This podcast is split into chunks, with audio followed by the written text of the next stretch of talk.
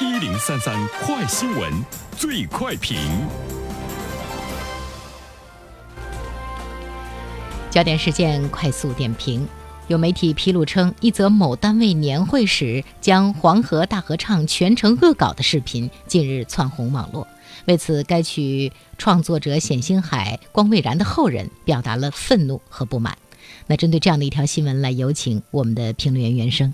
你好，肖萌。嗯，我们注意到了相关媒体在报道了这个恶搞的视频之后呢，开始有一些这个网络呢开始删除。呃，但是我们看到了现在恶搞的这个视频在。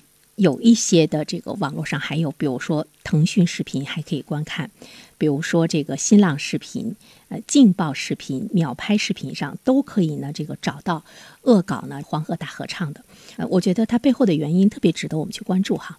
呃，作为一个广电人，看到这个消息的时候，我觉得一点都不奇怪，它是必然要出现的一种结果，因为最早恶搞大合唱的。是二零一四年东方卫视《笑傲江湖》的一期节目，四个评委在现场被逗得哈哈大笑，一致呢投票通过了这期节目。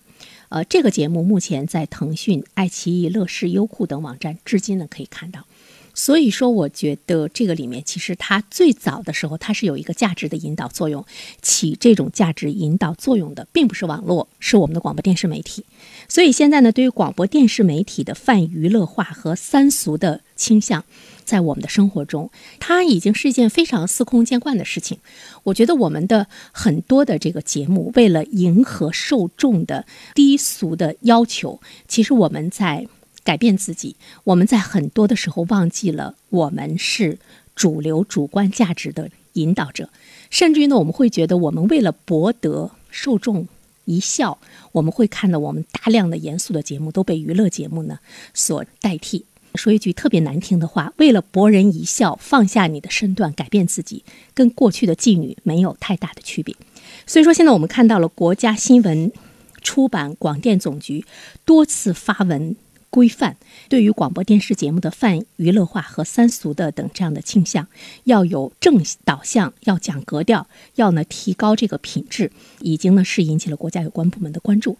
所以说，我觉得恶搞、恶俗等这些方面，首先从主流媒体的引导的这个价值观这一方面呢，这个入手恐怕呢也是特别重要的一件事情。呃，只有大家看到了主流媒体的认可，所以说呢，网络的恶搞是不足为怪的一件事情。当网络的传播逐渐的成为一个主流，逐渐的成为大众所关注焦点的时候，你才会注意到说，哦，在网络上有这样的恶搞，他们太过分了，你才会引起公愤。但是我觉得，一个社会它的那种价值倾向的引导，应该呢是由上而下的。所以说，我们究竟起到了一个什么样的作用？这个特别值得呢我们去反思。说到黄河大河唱，我觉得每个人都不应该陌生。它是宣扬革命精神的一个音乐史诗，它是中国抗日战争的时候对广大的人民群众以及呢革命战士起到了非常好的一个。鼓舞的作用，它是歌颂中华民族源远流长、光荣历史和中国人民坚强不屈的斗争的精神。黄河大合唱中，它痛斥的是侵略者的残暴。所以说呢，黄河大合唱它展现的是抗日战争的壮丽图景。为了抗战的胜利，我们有多少的先烈？抛头颅洒热血，没有他们的那种牺牲，哪有你今天的欢笑？所以呢，恶搞黄河大合唱的这些企事业单位，包括一些学校，包括一些幼儿园，哦，我觉得他们相关的领导应该是呢，非常的了解那一段抗战的历史，还坐在台下看着恶搞我们的这种抗日精神，在哈哈大笑的时候，其实你看到的是什么？我觉得我们看到的呢，是一股正气。荡然无存，而这种状态如果保持下去的话，其实我们会看到一个民族的精神的这样一个倒塌。对于我们的精神的状态如何呢？更有国家和社会的价值化，我觉得这一点呢是特应该呢是引起我们的关注。有的时候大家可能会说：“哎，你说那么严肃干嘛？这不就是一件乐事儿吗？就是我们就放松心情呗，放松心情无可厚非。